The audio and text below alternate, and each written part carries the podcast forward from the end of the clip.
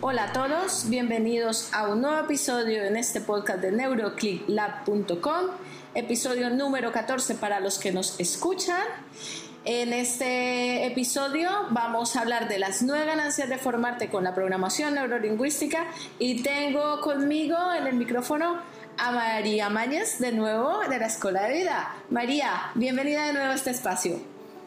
Hola Andrea, buenas tardes. Gracias por contar conmigo una vez más. No, no, no, gracias a ti por venir a este espacio que me encanta que estés aquí. Además que contamos muchas cositas que yo creo que les son útiles a muchos oyentes y muchas personas que siguen este podcast.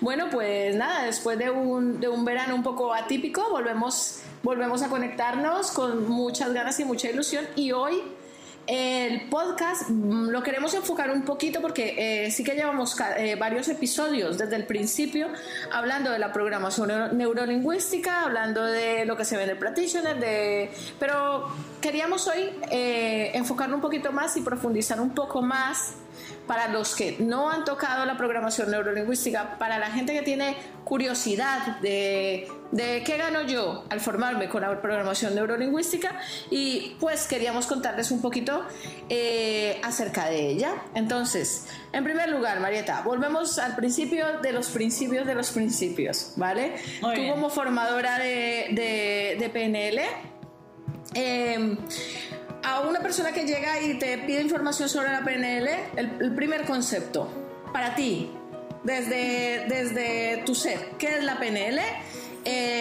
y más, en más que todo con los tiempos que corren. ¿Cómo, lo, cómo lo, se lo podemos contar a las personas que no, no saben de ella? Bueno, para mí ya, entra, ya entramos en un territorio muy experiencial en mi vida, ¿no? Para mí la PNL es una filosofía de vida. Eso para empezar, ¿bien? Y, la aplico, pero es que ya no es que la aplique, ¿no? de alguna manera es que ya la vivo y ya, ya me doy cuenta de, de, toda, de todo el proceso de comunicación que conlleva mejorar en, las relaciones también eh, interpersonales. Eh, la PNL, bueno, eso también está en algunos libros, sobre todo es un modelo de comunicación, es un modelo de aprendizaje es un modelo de cambio para hacer cambios eh, que tú desees en tu vida, cambios positivos, proactivos en tu vida. Y es un modelo, es un modelo de, excelencia en el, sentido de que te, invita a que eh, entres en, una dinámica de, mejora continua, sin estresarte, sin ser machacadora con tus propios em, áreas de, mejora o tus propias críticas mm, negativas a tu, a tu persona, pero sí que te da, te, da te, permite darte cuenta de aquellos aspectos que posiblemente a la próxima vez mejoraría. O esto la próxima, ahí no he estado final, la próxima vez voy a ver si esto lo, lo modifico. Y entramos en una dinámica totalmente de, de, de excelencia, de excelencia personal. Por eso en, en, alguna ocasión que, que, alumnos no me han dicho, sí, porque en la búsqueda de la excelencia, y es cierto, de hecho la búsqueda de la excelencia es, un, es el título de un libro, eh, me, me, emergió decirnos que la excelencia no se busca, la excelencia se crea, que es el hashtag de la escuela de, vista, de vida, ¿no? Eh, porque que tú sabrás tu propio modelo de excelencia. Entonces, en, el momento en que tú entras en la dinámica de mejora continua, ya estás creando tu propia excelencia mm, personal. Pero en búsqueda de la excelencia, ¿cómo? es decir, eh, ¿cómo te vas a encontrar la excelencia? ¿Vestida de frac? ¿Vestida de, de, por la calle? ¿Vestida de, de, hawaiana? Entonces, claro, como aquel, ¿no? No la busques, crea tu propia excelencia. Efectivamente. Es importante y nos, nos pareció interesante traer este tema, eh, básicamente porque, eh, bueno, Marieta como formadora, yo como alumna ya hace un tiempo de, de, todo este proceso, porque es un proceso, ya lo hablamos en el viaje del héroe, lo hemos hablado en varios podcasts, y es un proceso interno muy bonito. Eh, me llama la atención, y lo, lo, veníamos hablando antes de que nos conectáramos al, al podcast con Marieta, de, de, bueno, que ahora vivimos en, en una época 2.0, donde mucha gente eh, vende muchísimas cosas por internet y por las redes, y nos estamos encontrando en las redes pues con mucha gente que habla de programación neurolingüística y de formaciones un poco que para nosotras nos parecen un poco extrañas, formaciones express, ¿vale? Si es verdad que, que con el, el, ruido que hay en la calle, con la velocidad en la que intentamos eh, acelerar todos nuestros procesos, pues también queremos a lo mejor conocimiento rápido, eh, cosas cortas, express y efectivas. Sin embargo, este tipo de formación consideramos que no debe ser así no debe ser una cosa tomada a la ligera. Por ejemplo, eh, sí que hemos visto, y se lo comentaba Marieta, de, de, personas que son bastante, por decirlo así, influencers en las redes sociales, en Instagram, en Facebook, pues que comentan que se han formado en programación lingüística, que hacen coaching tal. Y cuando ves sus formaciones, son formaciones súper intensas, de dos, tres semanas, y no siempre en sitios que debe hacerse como avalados por la Asociación de Programación Neurolingüística de, de España. Entonces, eh, lo primero, si nos queremos formar en programación neurolingüística, ¿qué eh, debemos buscar? En el que o sea, ¿cuáles deben ser los requisitos o las características del sitio donde queremos formarnos? Por ejemplo, para las personas que no están en Valencia, que no, pueden venir a la escuela. A ver, em, no sé, muchas veces eso también está llevado por la intuición, porque desde luego desde la Asociación Española de PNL se vela, velamos por una, formación de rigor, una, formación estructurada, integrativa. Y esto quiere decir que a cada módulo que empezamos en el primer, en el primer nivel eh, se va integrando poco a poco en el segundo, se va enlazando en el tercero y la persona empieza a notar ya cambios en, en su vida. Eso no quiere decir, ni muchísimo menos, que no haya formadores de programación neurolingüística que no sean brillantes, no sean buenos y no estén eh, dentro de la asociación. Bien, solamente que, bueno, desde la asociación sí que velamos que sea una, formación reglada, con rigor y que de, alguna manera sí que modelada de, los, grandes popes que en su momento pues, vinieron a, a España o incluso profesionales de Estados Unidos que ya nos cogimos a ese, a ese programa. Eso no quiero decir, decir que seamos mejores o peores, sencillamente que sí que velamos por una estructura, una rigurosidad y, y, además hay, hay, todo un equipo que está también investigando todas las implicaciones científicas, toda una estructura científica de la programación neurolingüística dentro de la asociación. ¿no? Eso no quiere decir que los que no estén no sean buenos, ni muchísimo menos. Sobre, mm, a ver, a la hora de, buscar un formador, tanto sea de... Es que es todo muy general, de, PNL como igual ir a un gimnasio. Eh, la, persona debe, notar si vibra con ese ambiente, si vibra con esa persona, si esto le atrae, si no le atrae, etcétera, porque aunque desde la Asociación Española de PNL somos muchísimos didactas ya, cada uno tiene su manera de impartir PNL. Ah, lo, riguroso es que nos acogemos a un programa que está avalado por una asociación ya a a nivel nacional y que, bueno, estamos en un proceso también, como siempre, aplicado a la PNL de mejora continua. Bien, empezaron igual eh, con un, un, practitioner y un máster, y bueno, ahora hay eh, programas formativos de, trainer, como es el máster en técnicas de presentación y liderazgo, máster en coaching, eh, máster en salud y PNL. Mm, hay muchísimas, máster en educación con PNL, que hay, hay mucha, hay ya mucha variedad, ¿no? Sí. Que hayas formado en, en practitioner como mínimo ya hay mucha más variedad. Ahora, mm, hemos tenido invitados en, las jornadas de, la Asociación Española de PNL eh, que no están dentro de la asociación y han sido brillantes, brillantes. Me han, a mí me han, me han sorprendido muy, mucho. Entonces, quiero decir que sobre todo que se, que se dejen sentir. Tengo alumnas que, que bueno, también buscando eh, fuera, fuera de Valencia, otros profesores, y bueno, nada más coger el teléfono se han sentido como, no, este no. Y está bien. Y después hablando con otro, esta sí. Y está bien. Déjate también llevar, ¿no? Por cómo vibras con, con esa persona que te, está que te está atendiendo, que, que, no conoces personalmente, pero ya notas por si hay feeling o no. Mm.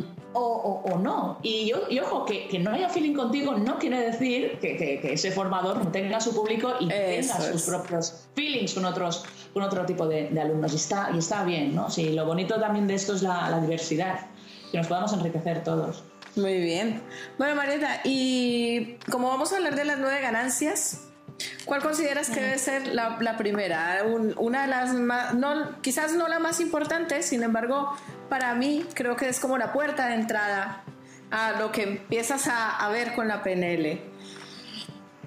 A ver, empezamos generalmente el IOU, que es aprender técnicas de comunicación o habilidades comunicativas. Bien, entonces digamos que la, primera ganancia, lo que tú primero te vas a encontrar cuando empiezas a formarte en PNL, es aprender a comunicarte de manera eficaz y amable, evitando posibles malentendidos que siempre pueden haber Ahora, si los puedes evitar, pues, pues mejor, ¿no? Entonces trabajamos el lenguaje verbal, el no verbal, saber leer a las personas, su, sus micro, microinformación a través de, de, su cara, de su rostro, de sus pequeños gestos, que ahora con la mascarilla está siendo un poquito más complejo. Eso es. Pero es cierto que los ojos también hablan y, bueno, en, en, PNL también aprendemos a detectar esas miradas y, y, ese brillo a veces que, que, la persona no puede controlar, no puede hacerlo de manera consciente. Y, además por, por, la mirada saber cuándo igual no le ha caído demasiado bien lo que estamos diciendo a la otra persona. Entonces también nosotros recular y, usar otro tipo de lenguaje que mm, para ir probando ¿no? y, ir adentrándonos un poco, un poco a, su, a su, en su mundo. Y, claro, algo que también me, dentro del programa es, es, aprender a influir en los demás, pero influir de manera positiva, desde que tú ganas y yo gano con esta interacción eh, comunicativa en, diferencia a, lo que se podría decir saber manipular, que muchos dicen, no, yo quiero aprender PNL para saber manipular, yo, tío, y entonces ¿tú en quién te conviertes? Eso es. yo voy a hacer que la otra persona haga lo que yo quiero que haga y, no voy a velar ni por su bienestar, ni por lo que se lleva ella, ni, ni nada. Entonces, claro, ahí entramos un poco en la propia ética de, la programación neurolingüística, la propia, ética personal, ¿no? Entonces primero es aprender el, el IOU de la comunicación humana, que es algo tan sencillo como pues, aprender el rapport, a, escuchar, escuchar las palabras de la otra persona, por qué usa esas palabras y no otras, atender a su mundo, de su manera de percibir la, realidad y responder a ella y después, bueno, interactuar, ¿no? rapport. Hay una frase que me gusta mucho cuando, cuando eh, personalmente hablo de, la formación en, PNL y es que digo, eh, me preguntan, ¿y qué, qué, es formarse en PNL? Y yo siempre hablo de algo que es ganar puntos con una comunicación efectiva. Es sumamente importante. La comunicación es, es, es eso, la primera puerta de entrada a una relación, a una comunicación, desde lo más básico hasta lo más complejo, ¿vale? Y de ahí también creo que hablábamos también un poco de saber lo que tú dices, dentro de la manipulación también, aprender a identificar cuando también hay... otra de las ganancias de formarte en PNL, que aprendes a detectar los juegos manipulativos eh, de, la otra persona. Bien, entonces, aunque no, esto no, claro, lo, empezamos a, a decir en clase, porque existe una, una, habilidad, una técnica muy, muy enriquecedora que es el metamodelo del lenguaje.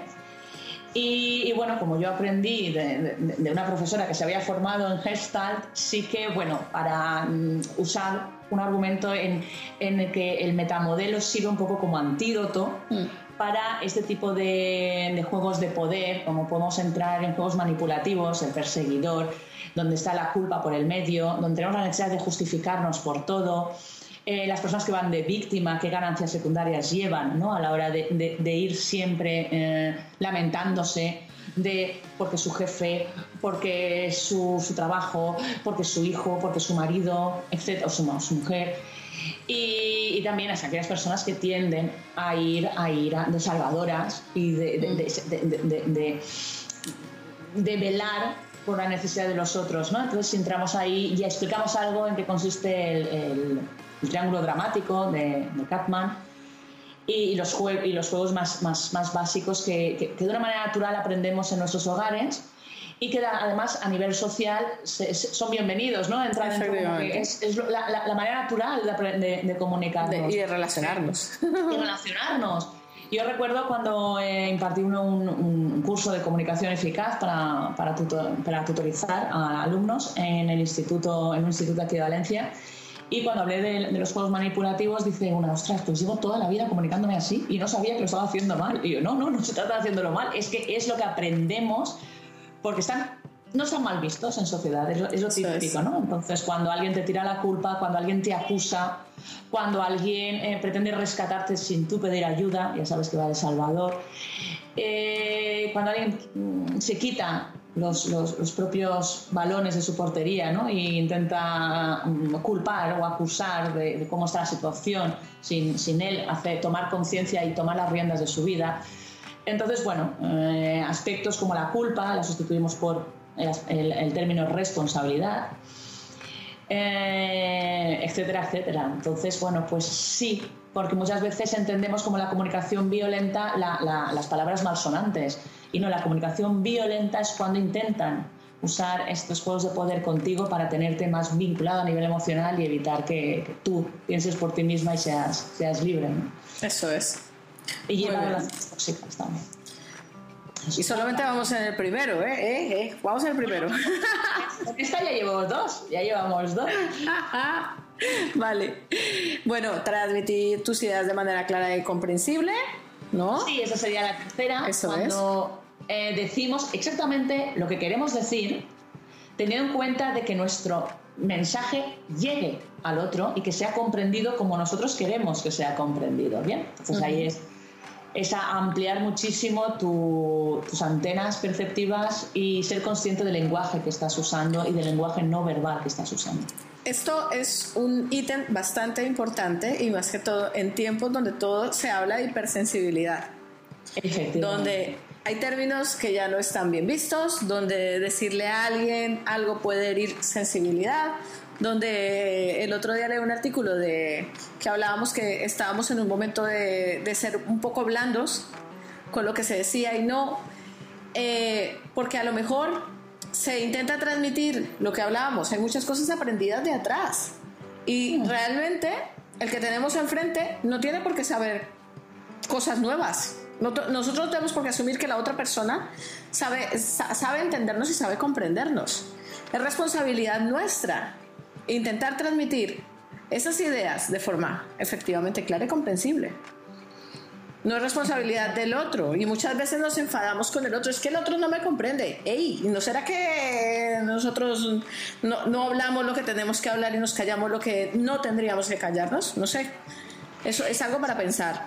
Sí, ahí es lo que se dice, ¿no? Que el, máximo responsable en una comunicación es el que está emitiendo el mensaje. Efectivamente y también adquirir la capacidad de flexibilizar para igual cambiar el tono si se da cuenta, eh, cambiar el tipo de palabras para que llegue mejor a otra persona, modelarla, entrar en rap con la otra persona, acoger un poco la postura corporal de la otra persona, la sonrisa de la otra persona, intentar conectar también desde, desde la emoción con el otro. A veces em, hay personas que, que sencillamente hablan por hablar y realmente el contenido es, es hueco. O sea, no sabía qué me estás contando con lo que me estás diciendo. ¿Qué es, lo que hay detrás de, de, ese mensaje? ¿Cuál es realmente el mensaje que me estás intentando eh, em, transmitir? ¿no? Y bueno, pues eh, la PNL también nos ayuda a esclarecernos mentalmente, para esclarecernos emocionalmente, para actuar de una manera mucho más eficaz. Y aquí encajaríamos otra de la ganancia, ser resolutivo ante posibles conflictos interpersonales. Resolutivo, no salir corriendo, resolutivo. Son dos cosas distintas. Confrontar o, o, comprender que el mapa del otro, el mapa mental o la representación que, que, el otro se hace de lo que está sucediendo no es la misma que, que tú. ¿no? Es, em, em, muchas veces lo digo en clases, sobre todo en introductorios o al principio del, del practitioner, que se llama PNL porque se tiene que llamar de alguna manera y tiene su, su, su lógica, que es programación de, conductas, de acciones que hace la persona, neuro, de pensamiento y lingüística, de palabras. ¿no? Eh, sin embargo, para mí es la manera natural que tiene un ser humano de comprender el mundo, de traducirlo a su mundo interno, ¿bien? Y de, interpretarlo y de responder a eso. Ahora, muchas veces, claro, las, las circunstancias, los acontecimientos son tan ricos en, en, en, matices que se nos escapan muchísimas cosas. De hecho, uno de los filtros naturales eh, para los que mm, del cerebro es, es, la, es la, la, omisión de información. Nuestro cerebro no está configurado para asimilar y atender a todo lujo de detalles de lo que está ocurriendo a término, a término en, tiempo real. Bien. Entonces, entonces claro, es, yo me quedo con una parte de lo que he observado y tú te quedas con otra parte. Eso muchas veces lleva a discusión. Cuando comprendemos que tu mapa es diferente al mío y vamos a ver si aclaramos y yo ayudo a ampliar tu, tu, mapa y, y, tú me ayudas a ampliar el mío, pues ahí ya podemos eh, facilitar mucho la, la comprensión. Eso es. Y de aquí también se enlaza el siguiente, adquirir mayor habilidad de respuesta. Efectivamente, que es lo que yo eh, decimos, ¿no? Si al fin y al cabo es ampliar las posibilidades de respuesta, teniendo en cuenta que bueno, pues hay muchísimas, interpretaciones de lo que está sucediendo entre dos personas, entre un grupo de formación, en toda una situación más, más global, y, atender a la capacidad de respuesta que es lo que es eh, la palabra responsabilidad. A mí me gusta mucho trabajar con las palabras y sobre todo buscar un, significado más etimológico que lo que hoy en día tienen, tienen gracias a, diccionarios como, como, la RAE. Y, efectivamente, bueno, si coges la palabra responsabilidad, es habilidad de respuesta. Luego, cuando más amplia gama tengas de responder a una, a una situación, a una interacción con otras personas a nivel comunicación, pues mejor. Es más capacidad para poder elegir, mira, ¿qué, qué uso? ¿no? Eh, ¿El color azul o el color verde? Bueno, pues voy a pintar este cuadro, pero ¿cómo lo quiero pintar? ¿Con acuarelas? ¿Con watch? ¿Con eh, rotuladores? Tienes más, más recursos. Además, esto también alguna vez eh, lo hemos tratado también cuando hablamos en su momento de la frustración y de, de todas esas herramientas para, para manejar algunas emociones, que como hablábamos, no hay emociones positivas, no hay emociones negativas. Sin embargo, sí que hay posibilidad de cambiar nuestro propio panorama y lo que tú decías, nuestra propia paleta de colores ante algo que a lo mejor puede que nos genere una, una emoción que no nos gusta, cambiarla, darle la vuelta y decir que a lo mejor esto no va conmigo o a lo mejor va conmigo, sin embargo va por otra parte, ¿no? Por Efectivamente es otra de las, de las ganancias que es eh, adueñarte de tus propias emociones. No permitir que tus propias emociones se adueñen de ti, ¿no? Cuando, cuando esa falta de control al respecto de lo que voy a decir. Más que control es tomar conciencia de que, ¿qué estoy sintiendo ahora? Ira, a esta persona que tengo delante me la comería a trocitos. Pero no es plan, no es plan. Bien, no, eso no va a contribuir a, construir puentes en lugar de muros con, esta persona. Y tampoco hace falta ir de francotiradores por, por la vida, sino, a ver si me entiendes, no es preciso, como dicen aquí en Valencia, no es preciso. Ah, ahora, sí que es aquello de decir, bueno, sí, eh, me está cabreando, me estoy cabreando. Y claro, si yo me estoy cabreando, es algo que les cuesta mucho comprender a, las personas, sobre todo en formación, es que si yo, soy dueña de mis emociones, es decir, si yo me estoy cabreando, es que lo que está diciendo esa persona tiene que ver conmigo. exactamente. Y es tomar conciencia de que no es el otro, soy yo, y esto no me está cayendo bien qué valor me está tocando esta persona o estas personas o en qué, en qué me siento igual más cuestionada, más incómoda. Y ahí es lo que también hablamos, ¿no? De que, de que ahí tengo una sombra yo que me tengo que resolver, pero es mi historia. Algo que para mí me parece muy, muy útil, porque lo, lo aprendí también formando en programación neurolingüística, es tomar conciencia de qué es lo que me compete y qué es lo que no me compete. Entonces, cuando yo soy consciente del tipo de palabras que he usado, cuando soy consciente de que no he insultado a nadie, no he menospreciado a nadie, no, no, no, no he despreciado ni, ni, ni, me he portado mal con nadie y hay alguien que está cabreado conmigo, yo suelto. Porque igual es su mundo, son sus cosas, son sus emociones y, y es su drama y está bien pero no voy a asumir yo la responsabilidad de lo que sienten otros, que ya tengo yo bastante, en asumir la responsabilidad que, que me pertoca de mis emociones. Entonces, es otra de las ganancias, adueñarte de las emociones y gestionarlas de la manera más saludable.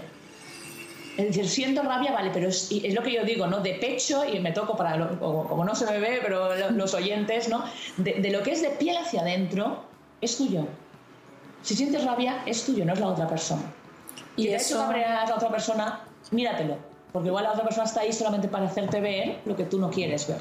Y eso se aplica a, no solamente de forma individual, sino también de forma colectiva. Y lo estamos viendo muchísimo. ¿Por qué? Pongo solamente un ejemplo así muy, muy pequeñito, pequeño, sin entrar en conflicto. Eh, lo que está pasando con los cierres de los centros de salud y la telemedicina. Hay mucha gente que está extremadamente enfadada porque su médico de cabecera no le ve. Es que están de vacaciones, es que no sé qué. Vamos a ver, vamos a ver. Estamos en medio de una pandemia y esto lo tenemos que gestionar todos. Pacientes, médicos, el sistema. Quizás la gente que está en gestión y la gente que está arriba, y eso es lo que la gente a pie de calle no entiende, hay mucha gente que está arriba que ha tardado muchísimo en reaccionar y poner el, el engranaje necesario y, y, ahora lo estamos viendo por ejemplo con los colegios. Hola, que llegamos a la hora de los colegios y qué vamos a hacer, ay Dios mío, pero lo mejor, y pongo el pero aquí por delante, la respuesta no es quejarse, enfadarse y frustrarse por lo que no se puede tener. Desgraciadamente, en este momento de nuestra vida no podemos ir para atrás. Efectivamente. Y la responsabilidad de buscar una solución y gestionarlo y hacerlo más llevadero no es ni del profesional sanitario, ni del profesor, ni del gobierno, ni del sistema. Es nuestra. Y es de cada persona pues sí, a lo mejor no tengo una consulta con mi médico de cabecera, pero a lo mejor a las 11 de la mañana me llama y me solventa algo que me evita un desplazamiento innecesario a una zona donde me puedo contagiar. A una zona de riesgo, claro. Claro. Y por lo menos, si le enseño a mi hijo pues a llevar la mascarilla y a ser responsable consigo mismo, pues que sí, como decía la nena, la nena esta que se ha hecho viral, que decía, bueno, llevar la mascarilla, no sé cuántos años tiene, y no sé si has visto el vídeo, pero es una nena que le preguntan que, que en su primer día de cole cuatro o cinco añitos, que qué pensaba de la mascarilla. Y dice, pues bueno, no puedo respirar muy bien, pero yo creo que eso es mejor que morirse, o algo así. Sí, sí, sí, sí, lo he oído, lo he oído. No sé si lo, lo compartiste tú y lo vi desde tu muro, no, no recuerdo, pero sí. Ejemplo claro de cómo gestionarse sus emociones de manera muy saludable. No tengo que decir más aquí. Además, has dicho algo muy interesante que es el tema de la queja. Ay. La queja, bueno, tenía un post mi madre de esos que vendían antes en, en, las locales que, decía, la preocupación es como una mecedora, te mantiene ocupado pero no te lleva a ninguna parte. Ay. Bien, entonces con la queja pasa lo mismo. Está bien quejarse, de hecho, es, el deporte preferido de los españoles o de los humanos. De los humanos, de los humanos, sí. Eso es, sí. Eh, y, pero claro, mientras estás en la queja, no solucionas. Y es interesante porque a alguien que está continuamente quejándose, no le vayas con soluciones, no le vayas con ideas, porque evidentemente no te va a hacer caso, porque está tan metido en la queja que ya no piensa en soluciones.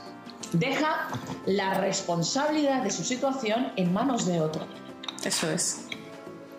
Entonces, claro, eh, cuando a, veces, ¿no? incluso con amigos, no hace falta tampoco con alumnos que, están quejándose y yo pues, me sale de manera natural, oye, ¿por qué no vas aquí? no sé, averigua esto, averigua lo otro, uy, ¿por qué no pruebas aquello? No, porque no sé qué, no sé, no sé cuántos. Y al final digo, mira, no quieres salir de donde estás. Hombre, no, no quieres. Luego, sufrelo, no pasa nada. Ahora, no te quejes, porque tampoco pasas a la acción. Ahí está en, otro alumno en una, en una ocasión me dijo, a ver, a ver si es que ahora no te voy a tener derecho a quejarme. Digo, no, no, como derecho tienes. Ahora, ¿soluciona algo? Ahí. Entonces, es eso, es que perdemos el objetivo. O sea, eh, de repente eh, yo quiero ir de aquí a Morella y se, me, y se me pincha la rueda del coche. ¿Y qué voy a estar lamentándome? Es que mientras estoy lamentándome no estoy buscando la solución.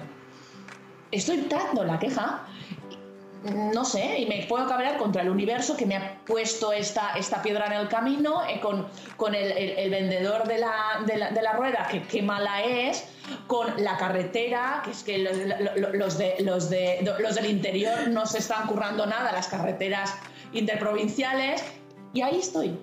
Ahora, ¿quién arregla la rueda? El universo no, por, supuesto. En este caso no. Hay otras cosas que sí, pero. De hecho, tienes todo el derecho del mundo. Sí. Ahora, ¿Eso te va a arreglar la rueda? No. ¿No?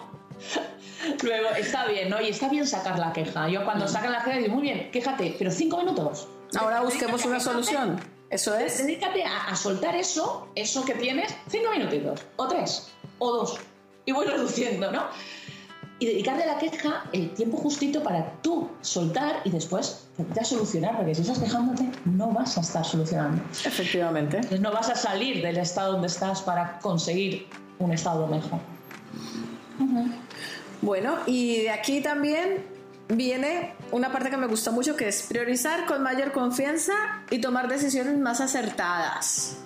¿No? Eso es una buena definición. Aquí también es que en programación neurolingüística trabajamos mucho también los valores, la jerarquía de valores, lo que es importante para ti en cada una de las áreas de tu vida, incluso en tu vida en general, y saber priorizar.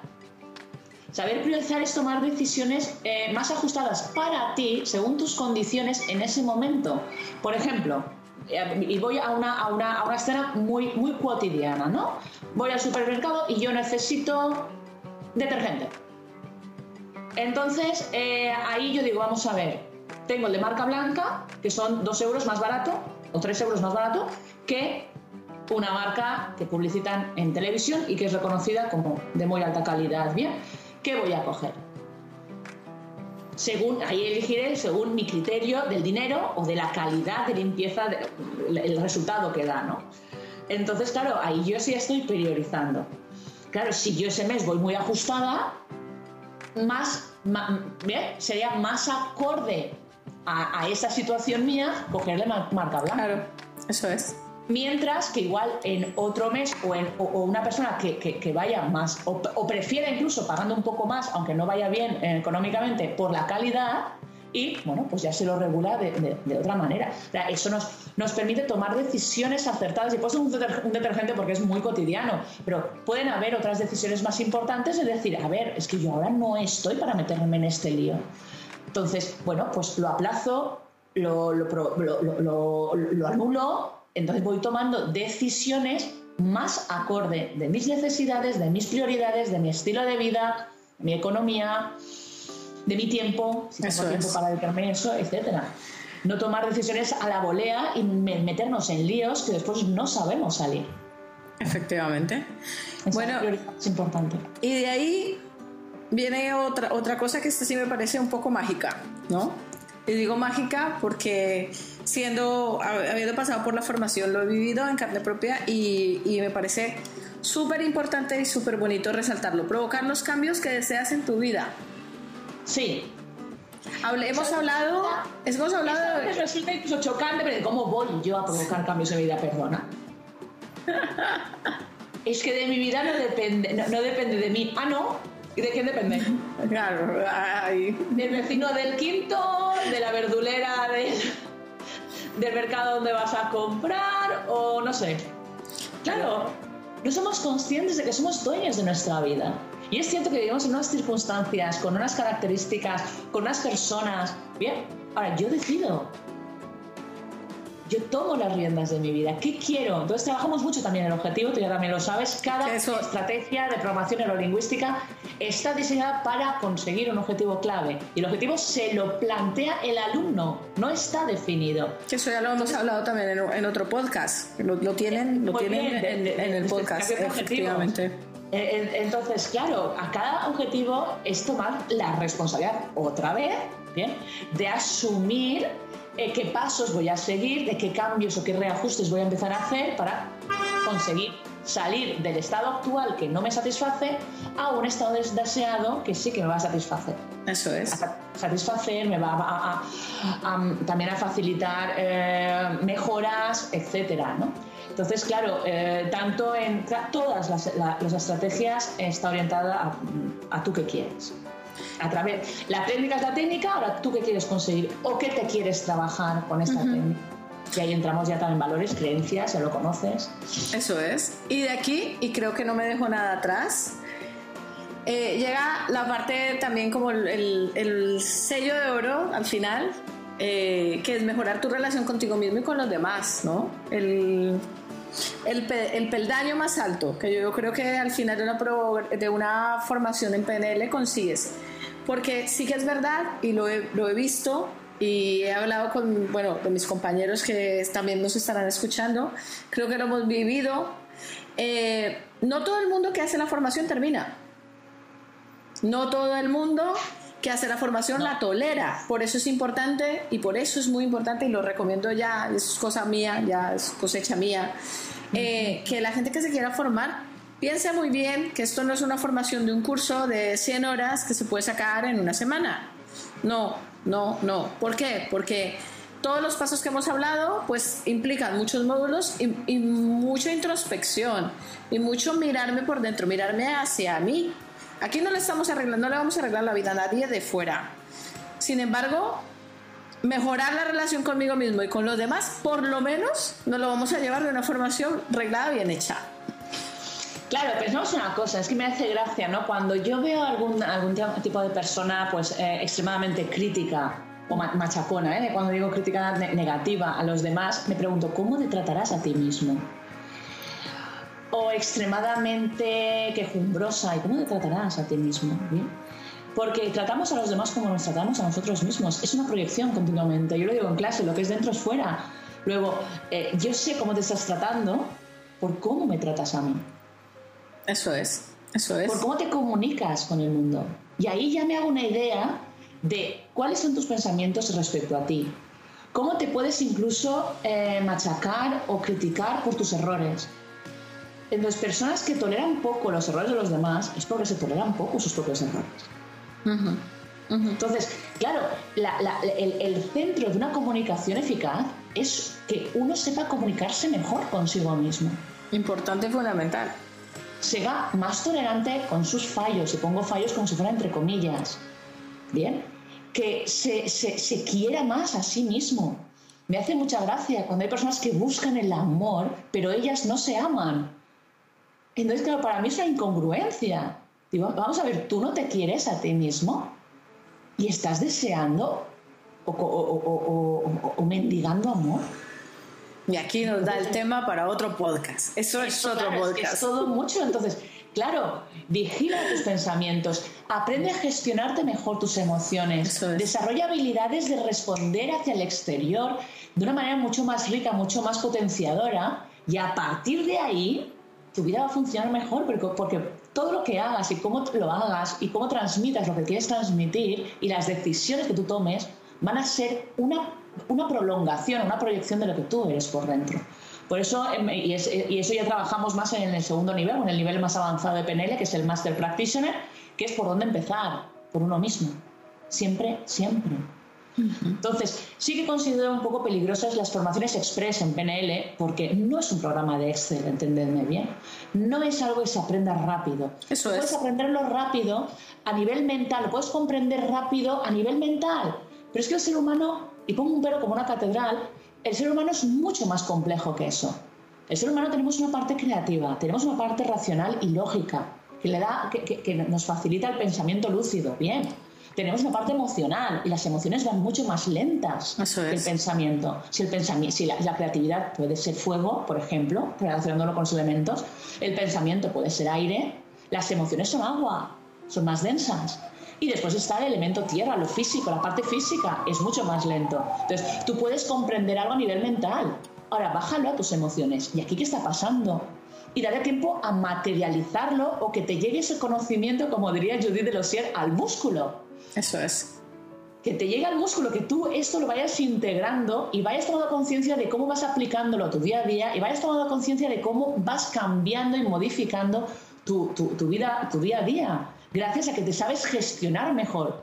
Algunas conversaciones, a algunas personas tú por dentro, etcétera. Entonces, claro, todo eso dado en, una, en un intensivo de, de, 15 horas, hay de 15 días, perdona, o de 20 días, pues igual a la persona no le da tiempo a ver realmente los cambios día a día en su trabajo, en su área familiar, en, en, sus amigos, en su área social, etc.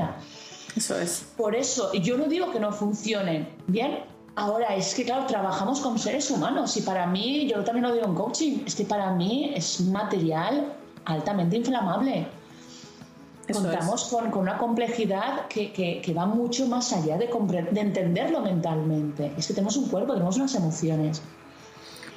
Y, eso conlleva un poquito más de tiempo, porque no, funcionamos igual de rápidos a todos los niveles. Eso es. Pues bueno, pues ya ahora que les hemos contado, y creo que no me he saltado ninguna, las ganancias de formarte con la penera así como como estandarizadas y protocolarizadas. Hay mucho más, Eh, hay mucho eso, más. eso. Me he cogido decálogo, eh, que se ha convertido en nueve, en, en eálogo, que también está bien, eh, para, pero bueno, dar unas directrices mucho, mucho más generales. Ahora, hay mucho más, porque una de las definiciones de la programación neurolingüística es el estudio de la estructura voy a decir un- unos palabras, bien, el estudio de la estructura de la experiencia subjetiva. Entonces, claro, un- una cosa es lo que, lo que vas a aprender y otra cosa es cómo tu cuerpo va a reaccionar a ello y cómo eso vas a, a empezar a relacionarlo con tu propia historia personal. Muy bien. Bueno, Marieta, y, al, y para cerrar con broche de oro nuestro podcast de hoy, una recomendación. ¿Qué te ha llamado la, que te hay un libro que te hayas leído estos días o una peli, una serie o algún algún material para aquellos a los cuales hoy le dejamos el gusanito por ahí picando? Bueno, pues ahora me has pillado esta parte de, de- de los posts que grabo contigo. Nunca la preparada. Nunca la tengo preparada. Eh, mira, pues por ejemplo, se me está ocurriendo lo, que primero que me ha venido bien es la, la serie El Mentalista. El mentalista, más allá de tener poderes mentales, lo que pasa es que es un gran observador. Y es algo que aprendemos mucho en programación neurolingüística, a observar y hacer relaciones entre esto que observé de esta persona hace dos días con esto que acabo de observar ahora. Aquí qué ha pasado.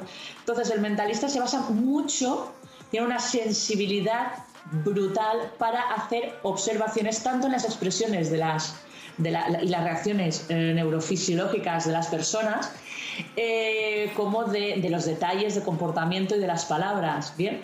Incluso detectar la sudoración cuando dicen alguna mentira o cuando algo no está congruente y, y él ayuda, bueno, ¿no? a, A resolver. a, a resolver casos, Casos. de policíacos. Entonces, bien. eso es interesante a nivel de, de- de- de- de aprender también a, a ampliar nuestra capacidad perceptiva y y de observación. Dicen que un buen comunicador, más que saber hablar, es alguien que sabe observar y que sabe escuchar. Bueno, pues muchísimas gracias. Sí. Y bueno, pues nada, vamos a ir cerrando nuestro podcast. Recuerden que nos encuentran en redes sociales, en la, en escoladevida.com, www.escoladevida.com y en neurocliplab.com. También recuerden que si tienen alguna duda de formación con PNL, sigan a Marieta en redes o comuníquense con ella por medio de, de la página de la escuela oficial. Eh, ante cualquier duda, para la gente que está aquí en Valencia, van a empezar este año con las formaciones. eh, estamos. Exacto, eh, y puestas en marcha. Y la gente que no puede venir a Valencia o que le pilla un poquito lejos, pues también pueden hacerle todo tipo de preguntas y, y todo tipo de aclaraciones. Pues en esto de, de, de dónde me puedo formar y recomendaciones, ella, ella, no, ella lo- les va a orientar muy bien. Y bueno, con, con este trocito, Marieta, muchísimas gracias de nuevo, como siempre, por siempre es un lujazo hablar contigo y un gustazo poder eh, eh, hacer este podcast contigo y con la escuela. Muchísimas gracias de nuevo, como, y además ya 14, 14 episodios llevamos de este podcast, cosa que va creciendo poquito a poco, poquito a poco. Muchas gracias. Y bueno, esperamos seguir en la línea, ¿vale? A lo mejor hay, hay meses que publicamos un poquito más, un poquito menos. Sin embargo, el hecho es mantenernos un poco constantes y que el contenido que traemos pues en, en las redes sea un poco de calidad. Entonces, pues el objetivo es, es continuar así, ¿vale? Y a todos los que nos escuchan, eh, sea el día, la hora que sea, muchísimas gracias por estar ahí, muchísimas gracias por compartirlo si les gusta, por escucharse todo el podcast, por seguirnos en redes, por darnos ánimos para continuar. Y nos estamos hablando y escuchando, Marieta. Muchísimas gracias y hasta la próxima. A ti, bonita, muchísimas gracias. A todos, muchísimas gracias y nos seguimos escuchando. Que tengan un buen día. Hasta luego. Bye, bye.